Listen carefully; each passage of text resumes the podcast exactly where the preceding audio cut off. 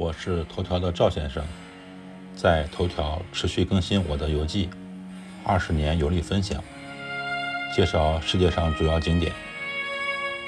本篇文章共有六张照片，一个视频。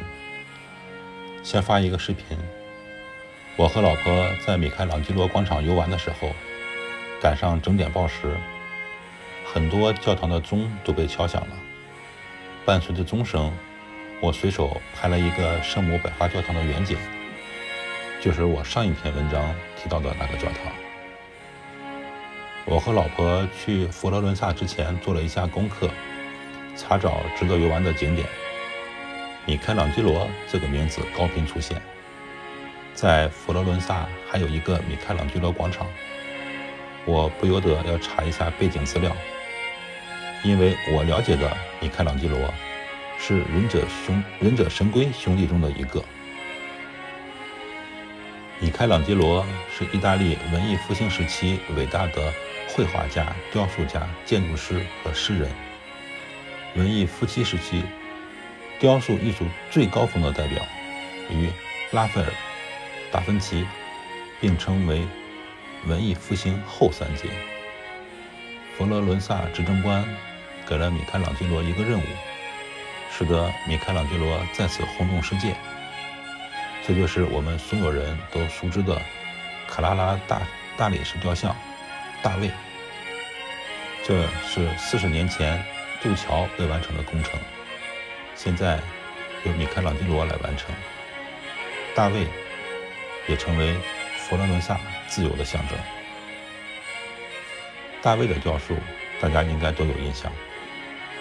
我在佛罗伦萨近距离拍了一张大卫的复制品的高清照，在头条写文章发布的时候无法通过审核，原因是文章有淫秽内容，这里我就不贴照片了，大家自己上网去搜吧。米开朗基罗广场位于佛罗伦萨市区南端的高地上，站在广场上可以眺望佛罗伦萨市的全景。我和老婆步行走到广场。其实，佛罗伦萨老城值得观看的景点是非常多的，特别是老街道很有特色，都是历史的沉淀，漫步其中挺有乐趣。建议大家以后去佛罗伦萨，尽量不要开车或者乘坐交通工具，用脚来丈量这个城市吧，绝对值得纪念。广场上有佛罗伦萨的象征大卫青铜像，不过这个是复制品。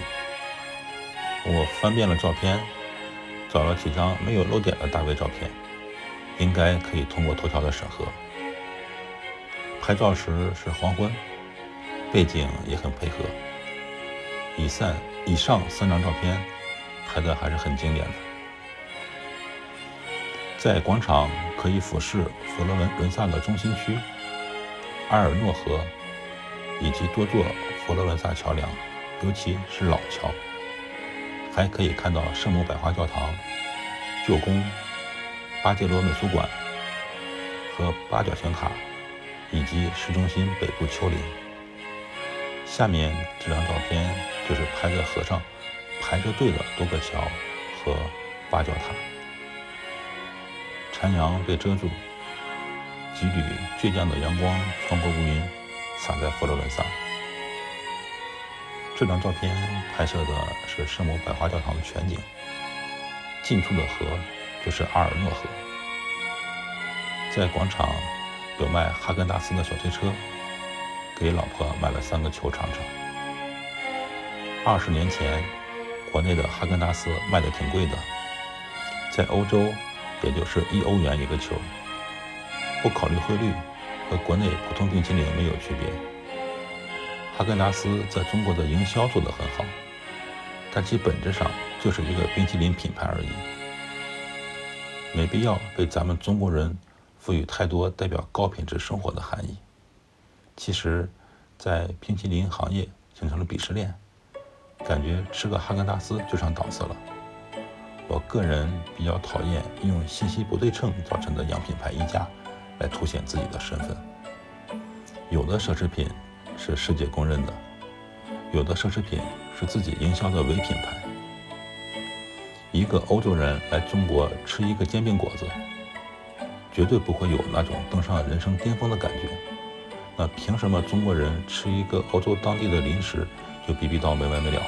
这是一种不自信。其实咱们中国逐渐强大、富裕，民族自信心逐步提高，用洋品牌抬高自己的身份的人和事儿越来越少，这就是自信的体现。最后。祝愿我的祖国越来越强大。赵先生，二零二零年六月十八日。